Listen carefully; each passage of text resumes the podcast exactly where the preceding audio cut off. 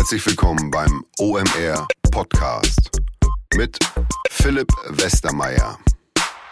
Ganz kurz vorab, was war los bei OMR diese Woche und äh, was war los bei mir? Ich konnte ja nicht das Gespräch mit Martin Sorrell führen. Wie kann das sein, wenn wir die Chance haben, Martin Sorrell zu sprechen?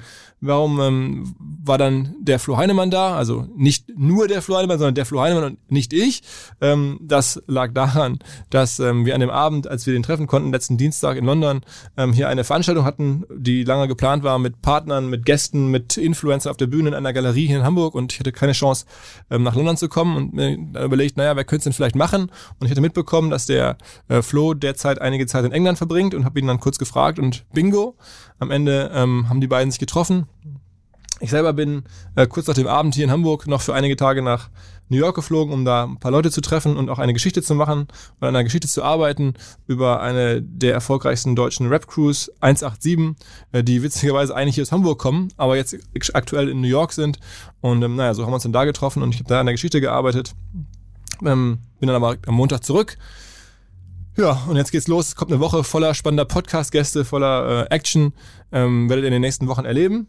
Äh, jetzt zum Podcast selber vielleicht nochmal, wer den Flo Heinemann noch nicht hier bei OMR ähm, in den letzten Jahren irgendwo erlebt hat, auf der Bühne, im Podcast oder sonst wo, dem sei ganz kurz gesagt, eine äh, Koryphäe des deutschen oder des europäischen Digitalmarketings sicherlich, ähm, Gründungsgeschäftsführer von Rocket Internet, äh, Project A Ventures ähm, gegründet, äh, den Venture-Fonds, ähm, zahlreiche Firmen mit aufgebaut in der frühen Phase, Zalando, Trivago, ähm, sitzt im Beirat von About You und na, ist halt ein langjähriger äh, Bekannter und Freund hier der Plattform. Und Martin Sorrell ist vielleicht die Legende im Media- und Marketinggeschäft weltweit, ähm, hat die WPP ähm, Agenturgruppe, also eines der größten Agenturnetzwerke der Welt, aufgebaut, zusammengekauft, sehr viel M&A gemacht, ähm, ist also jahrelang irgendwie 50 Millionen ähm, Dollar Jahreseinkommen gehabt, dem gehören noch zwei Prozent von WPP, ist da jetzt aber vor einem Jahr auch relativ geräuschvoll ausgeschieden, hat wieder jetzt schon älter von über 60 eine neue Firma gegründet, neues Netzwerk, das jetzt schon, kommt im Podcast gleich auch irgendwie raus, schon ein paar hundert Millionen wert ist, hat da sehr viel Kapital in die Hand genommen, wieder zusammenzukaufen, mit einer etwas anderen Ausrichtung. Über all das werden die beiden gleich sprechen. Ähm, der Martin Sorrell hat einen Wahnsinnsüberblick über die ganze Marketing- und Medienbranche der Welt. Ähm, und es war ganz lustig. Der Flo hat mir nach dem Podcast geschrieben, ähm, man muss dem Martin Sorrell eigentlich ein Stichwort geben und dann redet er los. Und ungefähr war es auch so. Du sagst ihm einen Firmennamen oder eine, ein Buzzword und dann geht's los. Also der Podcast äh, ist, glaube ich, nicht ganz einfach gewesen, aber ich fand ihn trotzdem hörenswert und wünsche euch jetzt viel Spaß. Auf geht's. Yeah, thanks a lot for being here, uh, Sir Martin Sorrell. Sure. Hi. Definitely one of the yeah key figures in the advertising media industry. Maybe, maybe in my own mind. I don't know anybody else's mind. Well, I think also quite objectively, you've shaped you've shaped the industry for Yeah, tried. for uh, the last decades, um, Yeah. and you're up for A new, few decades. a yeah. few decades, yeah, Yeah. And, and you're up for uh, a new adventure. Yeah. We're going to talk about It's our that. third third iteration. The third iteration. Yeah. Okay, what what was actually the, the first then? Well, the first one was Saatchi's when I was. Oh, yeah, that's uh, right. I was CFO or Group Finance Director for uh, what was it, uh, nine years, Uh-huh. um, and that was really about globalization. Um, I remember Maurice Saatchi running into my office with a waving an article by Theodore Levitt in the Harvard Business Review in 1983, which was all about globalization. The theory being, and Theodore Levitt admitted, sadly he died a few years ago, but he admitted before he died that he over egged the pudding or Yeah. went to an extreme. But he basically said consumers would consume things in the same way everywhere. So, mm-hmm. which proved not to be true, but, mm-hmm. and he didn't really want it to be true, but it was a, a thesis. I mean, certainly it was true directionally that people were, you know, were, were increasingly looking at things in a similar way in Yeah. some product categories and service areas on a worldwide basis. So that was the first iteration. The second was WPP, uh-huh. wire and plastic products. And the third is S4 Capital. So wire and plastic products was about globalization, continued globalization, and the beginnings of technology. And te- that bucket too, because there are two buckets. One is technology, in my view, and one is geography. I mean, you can boil everything down to that. It may sound m- m- like motherhood and apple pie, but I think it's true. And then the, the third iteration is S4 Capital, which is about technology. Yeah.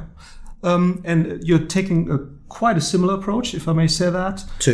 uh, to the one you took at WPP. Well. I, no, I think that's not true. Actually. no, no, not content-wise. Not, I think that's completely different. But structurally, you're starting No, again stru- with a stru- yeah, but, structure, no, but structurally, you're not. We're taking a I mean, there are four key principles surrounding uh, S4 Capital. Firstly, is we're purely digital, so that's very different to what we did with Yeah. uh, with uh, WPP, where we were analog and digital.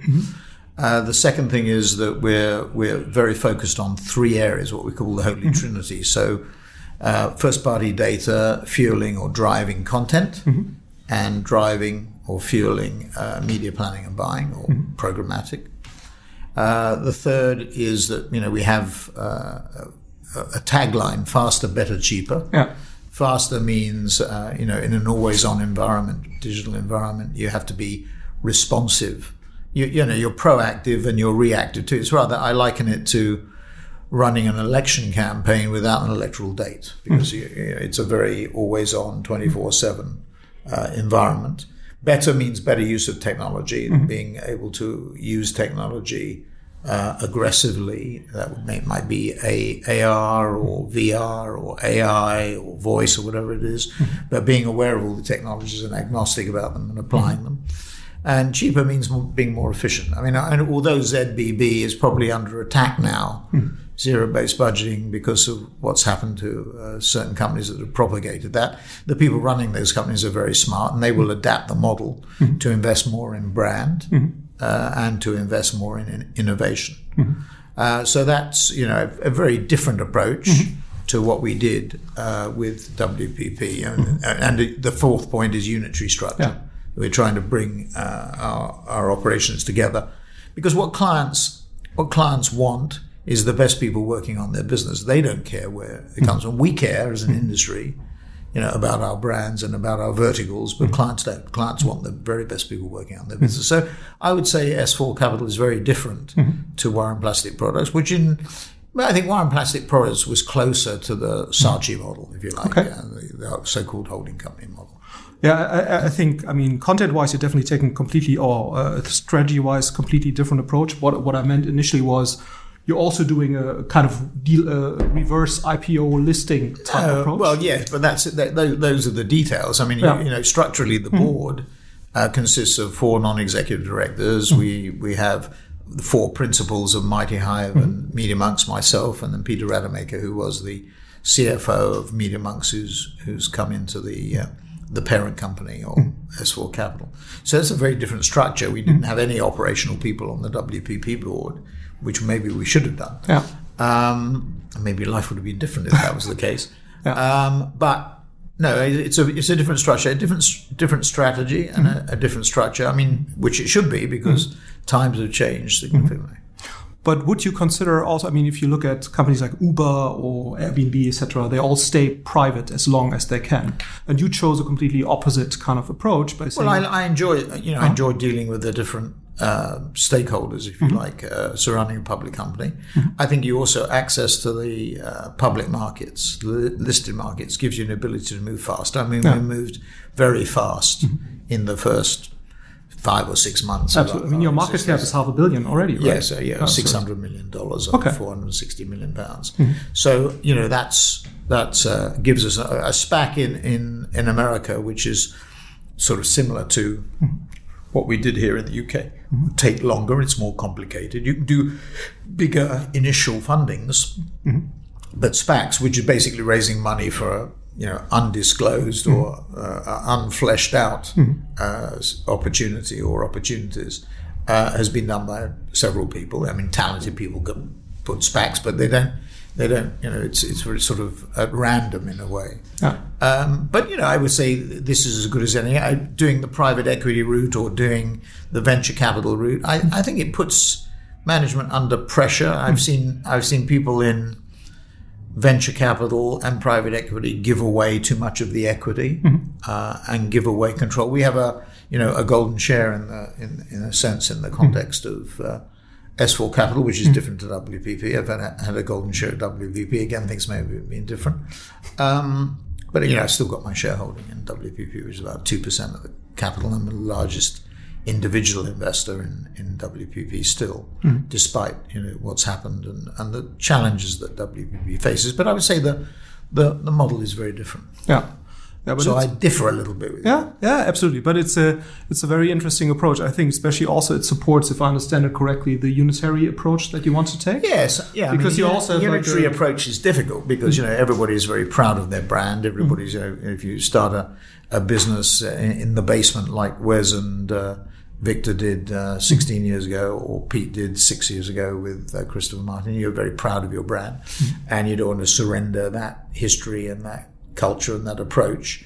Which is understandable. Average age of uh, the Mighty Hive people is about 25. Average age of the Media Monks people is about uh, 33. Media Monks has 950 people, and uh, Mighty Hive has about 250. So we have you know 1,200 in, in total in 16 countries. But you know everybody likes their own culture. I mean, do I worry about S4 Capital as a, a brand? Yes, but it's more of a, a stock market financial brand than, than it is a trading brand. So you know. Uh, um, you know, might, Mighty Monks or uh, M3H would be would be good good branding. Yeah, my view. But what do I know about branding? Let's talk a little bit about the companies that, Yes. that you bought.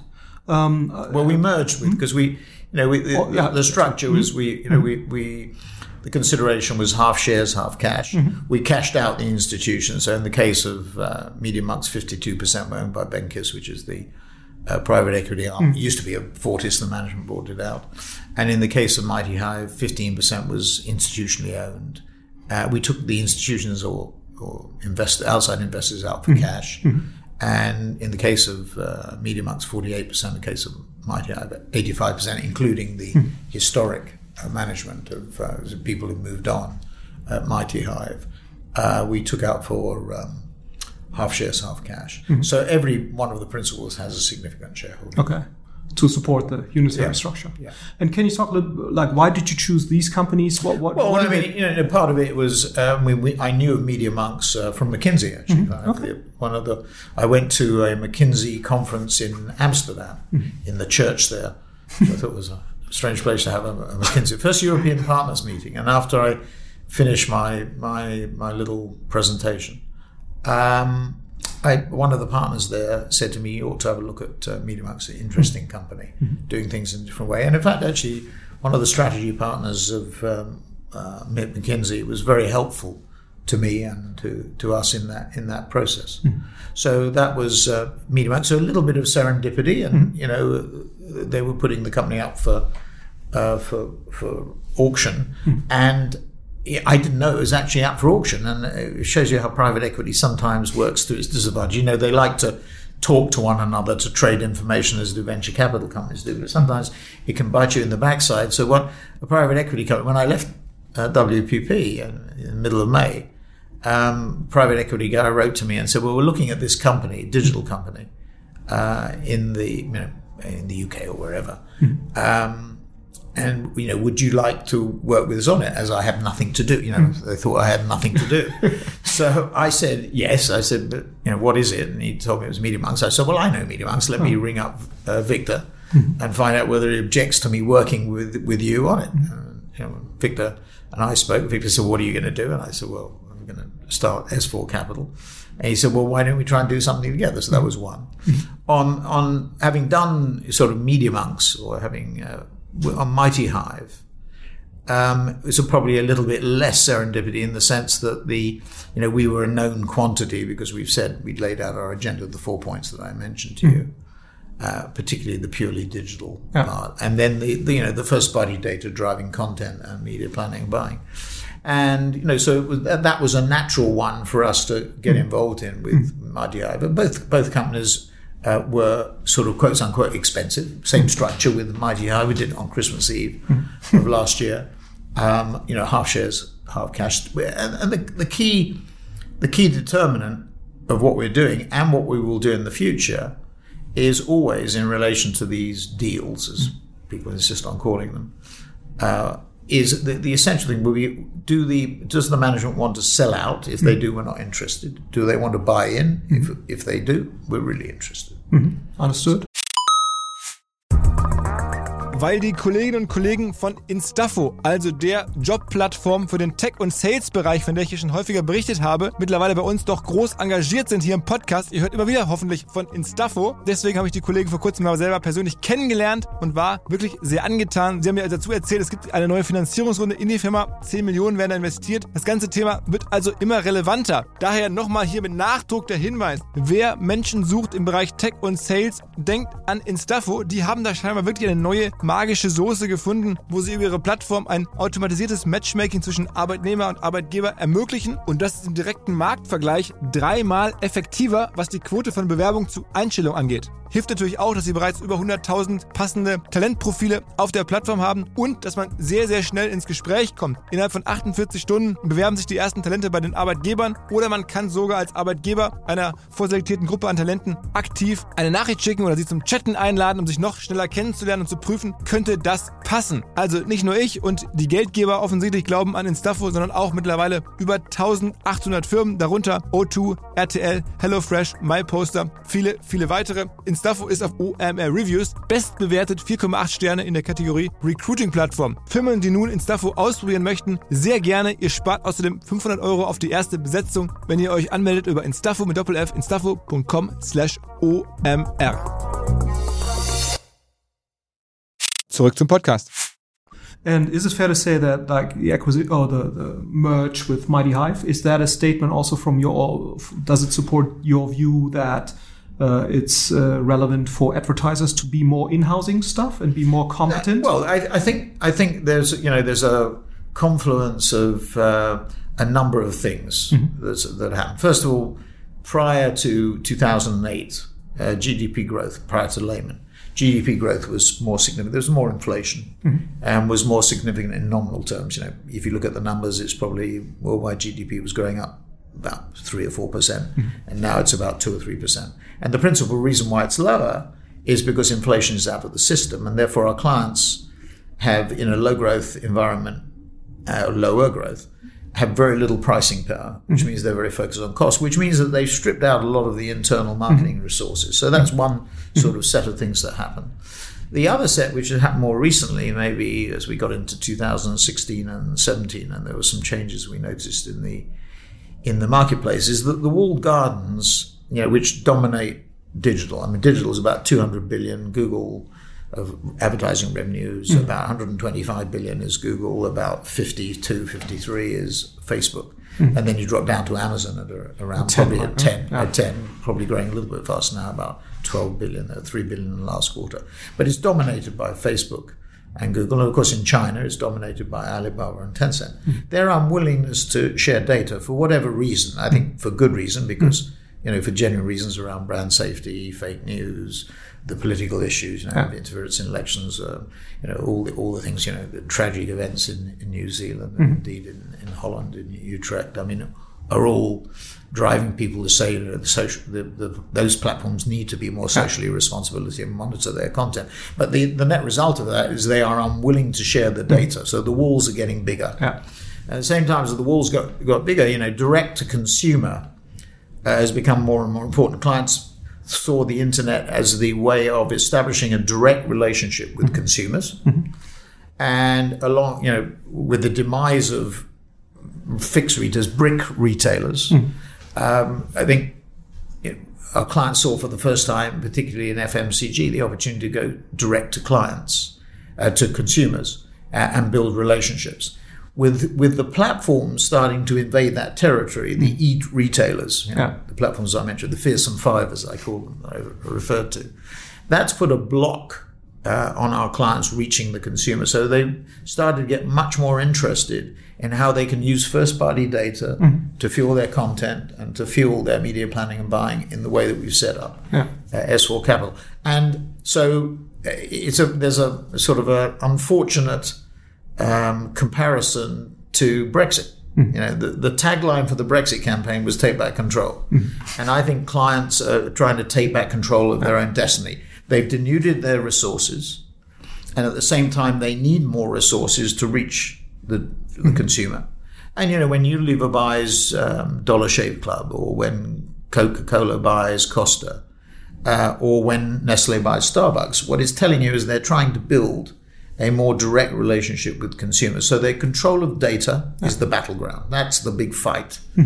Uh, and it's the unwillingness of the platforms for good reasons. I'm not saying bad reasons, nefarious reasons, for good reasons. Unwillingness to share that is driving the clients to establish this new model, which you know, S4 Capital represents. Yeah.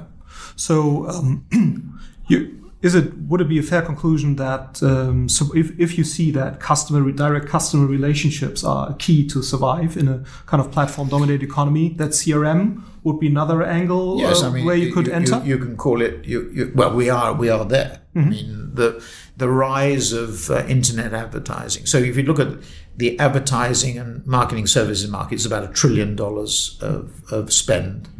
Uh, there's a bit recent circular. PwC put some figures together with a company called Redburn, which is a analyst, Bianca Dalal, suggesting that the market was 1.7 trillion, of which 400 billion, the, the incremental 700 billion, 400 billion came from trade budgets, which is where Amazon is focused. I mean, for people don't understand that Amazon is really focused on trade budgets and the long tail, not the big companies and necessarily in their ad budgets. But if you assume it's 1 trillion, exclude the, the trade budgets, if you like, uh, about half of that 500 billion is in old stuff, including the digital uh, interloping, and 500 billion is in market research and public relations and whatever. And, you know that that online growth of two, that of that 200 billion market is growing by 20% per annum. Hmm. The overall stuff, the, the whole trillion or 1.7 trillion, only growing by about three or four percent, hmm. two or three percent.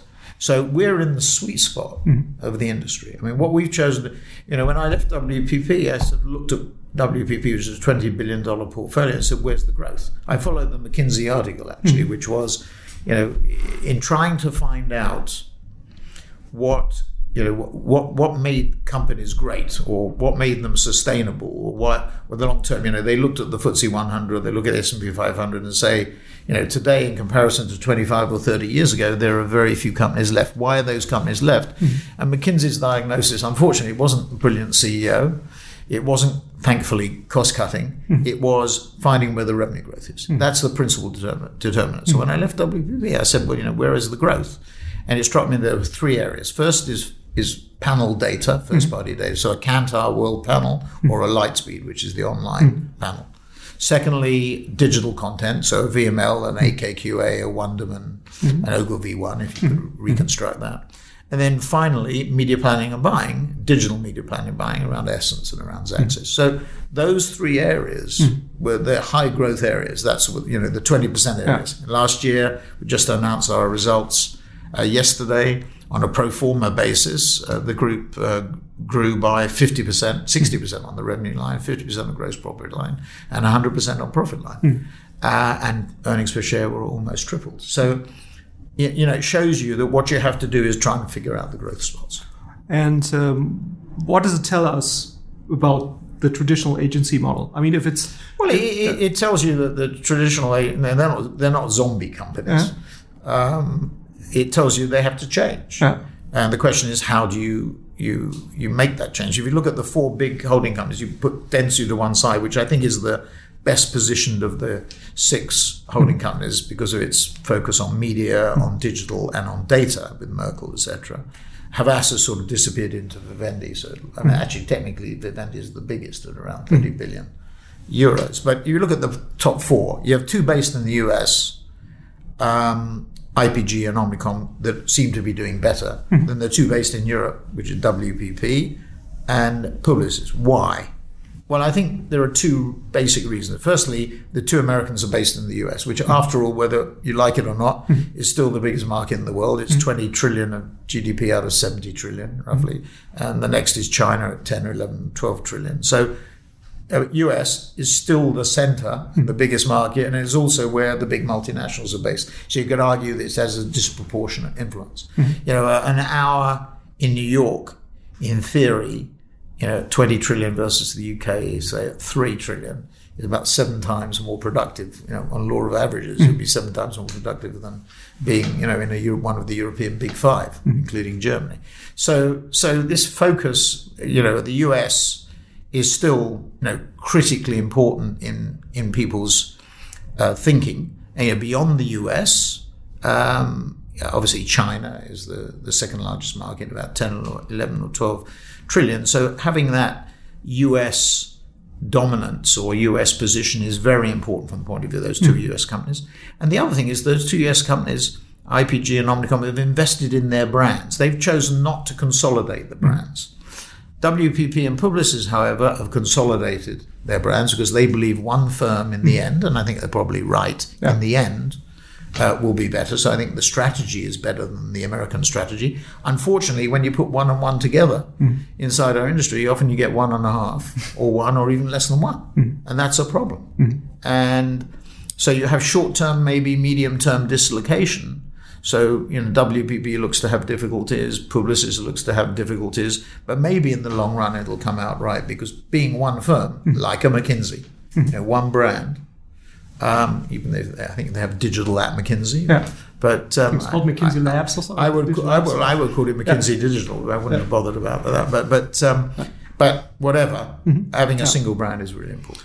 And uh, when it comes to the, the business model, are you following still the same model in the sense like percent of ad spend or percent of the billings, or are you also Sorry, considering in what way? um, basically the, the, the money that the advertising agency makes? I mean, basically comes from two sources. It's it's from percent of ad spend, and it's uh, the, Well, tra- no, the, no, the, no. the the trading, percentage of the percentage, trading model. Percentage, percentage of bill, billings is you know and that's gone. I mean that it, the way that agencies are paid uh, basically is time of staff, and so it's a direct salaries, indirects, overhead, and a margin for profit. And thereby hangs the problem for the traditional agency groups that we just discussed, because their structures are, t- tend to be older, Yeah. tend to be more traditional, more analog than digital, and they've built in costs either at a direct salary level hmm. uh, or an overhead level, which are disproportionate hmm. to new environment. Zero based budgeting is about starting from scratch. Yeah. And in a way, S4 Capital is a zero based budgeter because we started from scratch, or hmm. Media Monks has, and Mighty Hive has, and so they haven't had the time to get into bad hab- habits, if I put it like that. So I would say the model is more efficient. Our model is more efficient. It's not about percentage of advertising or billings or uh, whatever. It's about having a more efficient, leaner structure and not not overburdening it with too much uh, direct cost or in, or indeed overhead.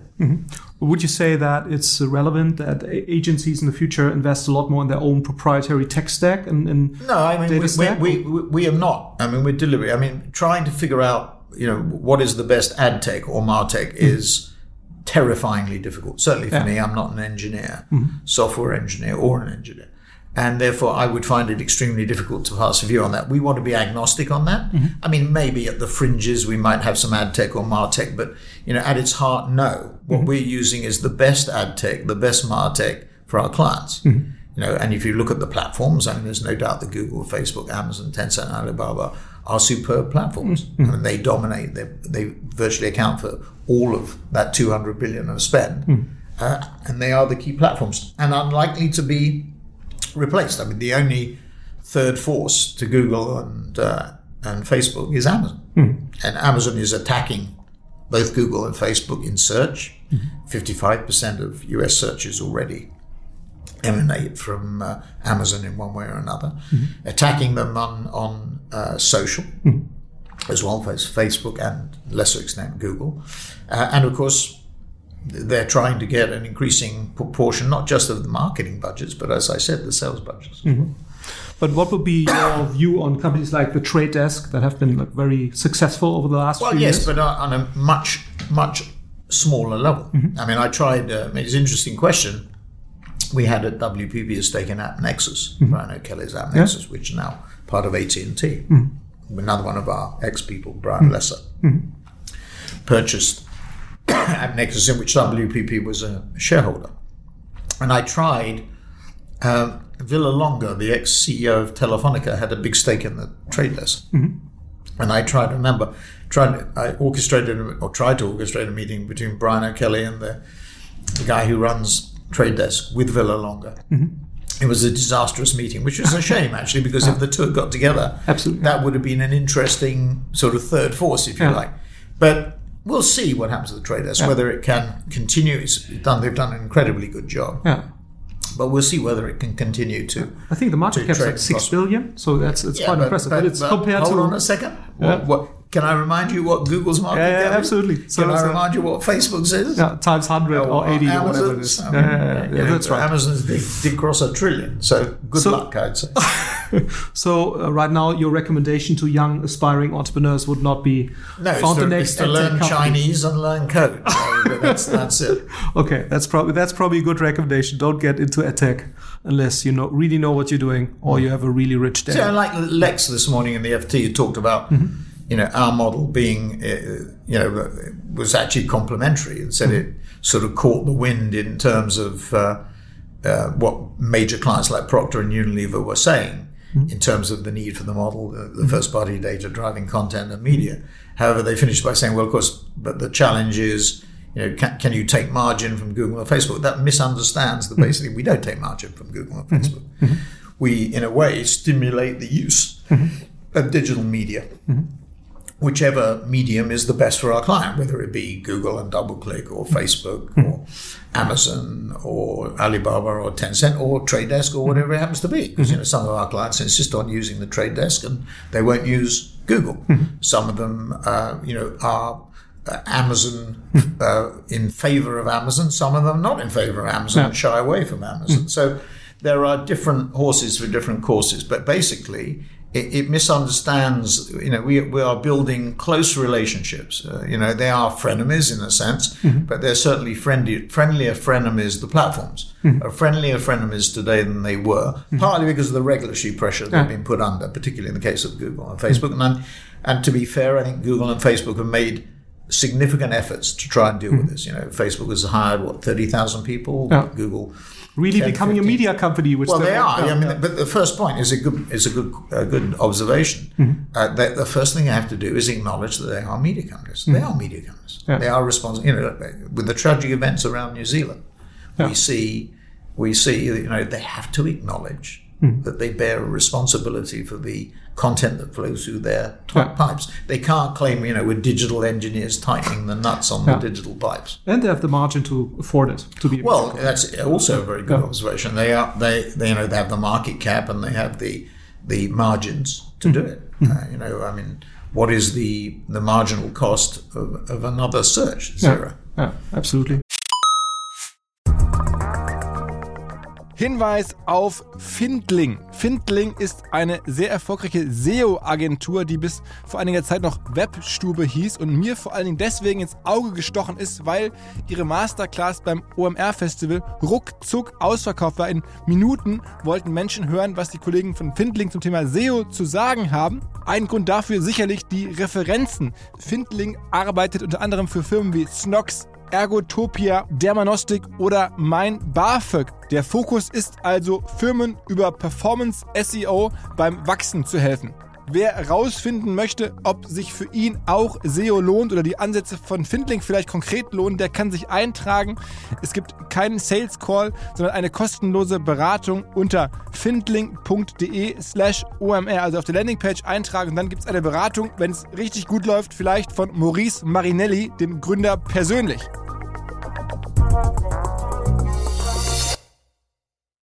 Zurück zum Podcast. So, what? How do you see companies like Adobe or, or partially Well, the, Salesforce? you know, I talk about the fearsome five, and then hmm. we had, you know, the seven sisters would be with Apple and Microsoft, and then I don't know what you call about the the ten, but you had the 3 hmm. software companies, Adobe. Uh, you you add uh, Oracle hmm. and Salesforce, and that makes the ten. I mean, maybe you add in IBM and SAP, you know, to make a, a, a dozen. Um, but you know, those are the companies that we are really focused on. Those are the companies that are a part of our ecosystem that we're focused on. What is? I mean, you're also, if I understand it correctly, you have a pretty uh, deep view also on what's happening in China, um, and what's probably also an interesting question. I mean, how are or are like Alibaba, Tencent, etc. Are they ent- will they enter the Western markets from your point of view? Well, they they, they were More interesting. If you look at their strategy, I remember Jack Ma saying in Shanghai many years ago, mm-hmm. we did a session with him, and he said, "I'm not going to go where you you obviously think I will go, like the U.S. Mm-hmm. or the highly competitive markets. I'll try and pick off the markets." It's him speaking. The trick, pick off the markets that are not, you know, you know, I don't know.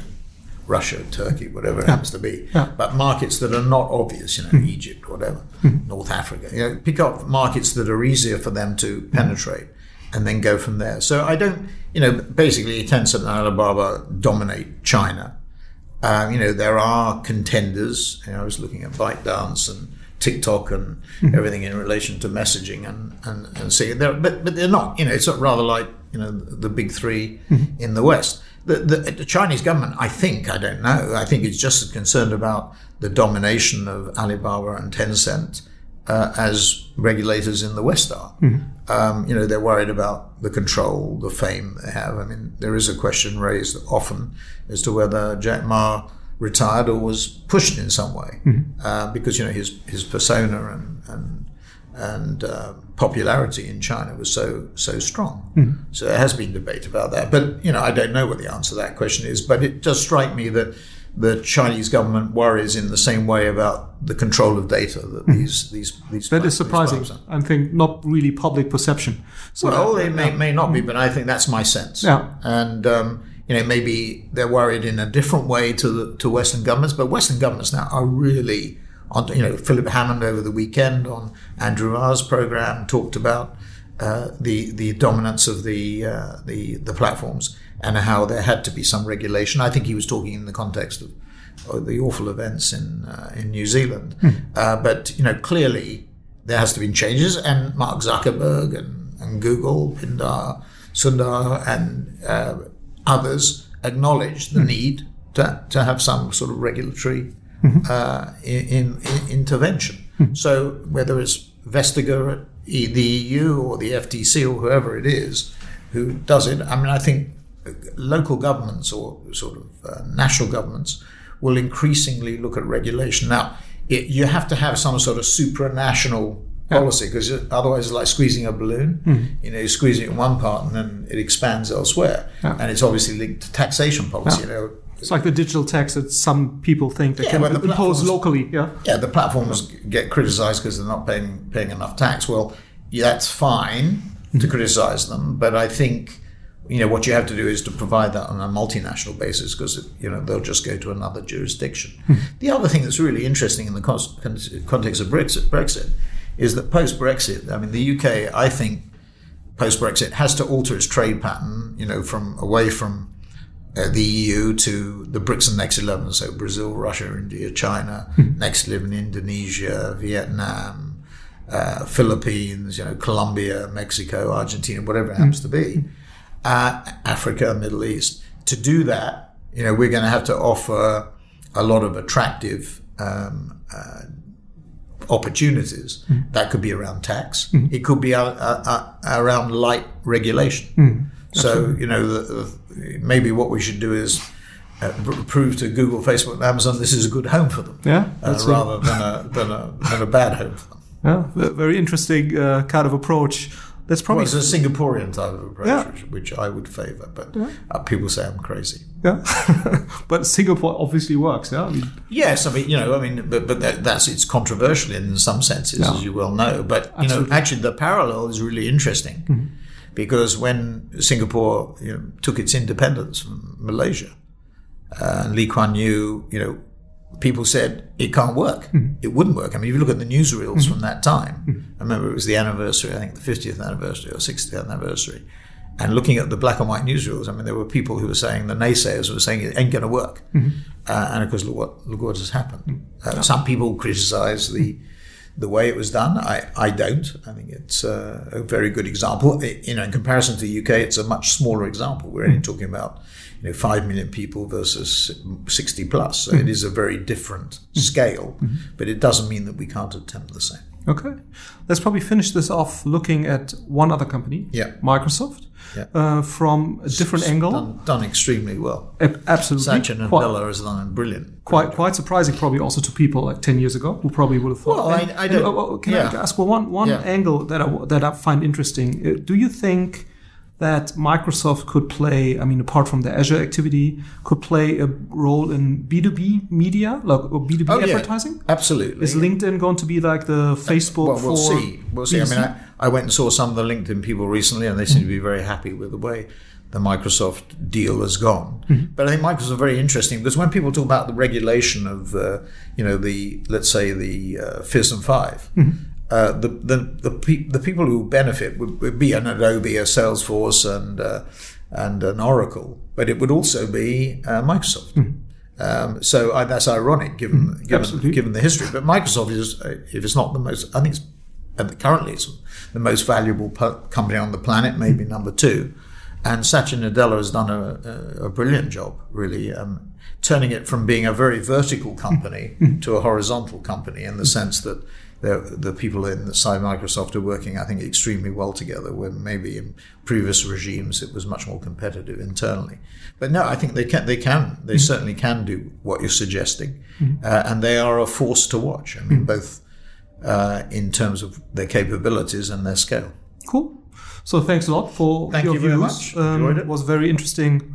Thirty-five I minutes. The listener, I hope the listeners find it interesting too. Yeah, let, us see. We'll get some feedback and pass it on to you, the good and the bad. Yeah, okay, fine. Cool. Thanks a lot. Thank you. spannende neue Anlagemöglichkeit, von der ich vorher so noch nicht gehört hatte. Und zwar unser Partner Liquid, eine der führenden deutschen Vermögensverwaltungen. Fünfmal in Folge zu Deutschlands Top-Vermögensverwalter gewählt worden. Moderne Vermögensverwaltung auf Family Office Niveau heißt es, aber sie bieten das halt auch jetzt immer mehr der Breite an. Also man muss nicht unbedingt sehr reich sein, um in die Sachen investieren zu können, die erfahrungsgemäß wirklich Spaß machen. Dazu zählt unter anderem auch Private Equity, eine Anlageklasse, die in den letzten 20 Jahren, in 16 Jahren den Aktienmarkt global outperformed hat. Also Private Equity sehr lukrativ für die, die damit investieren können, aber kann halt nicht jeder. Bis eben jetzt, wo Liquid es möglich macht, sogar, und das ist das Neue, mit einem Sparplan, wie man das von klassischen Börsenanlagen kennt, mitzumischen.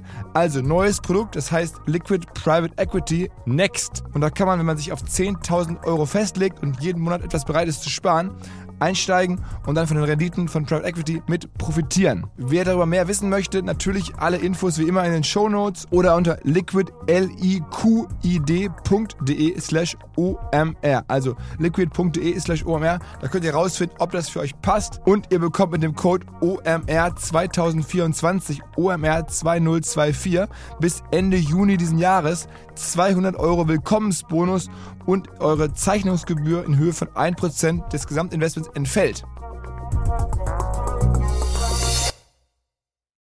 Zurück zum Podcast.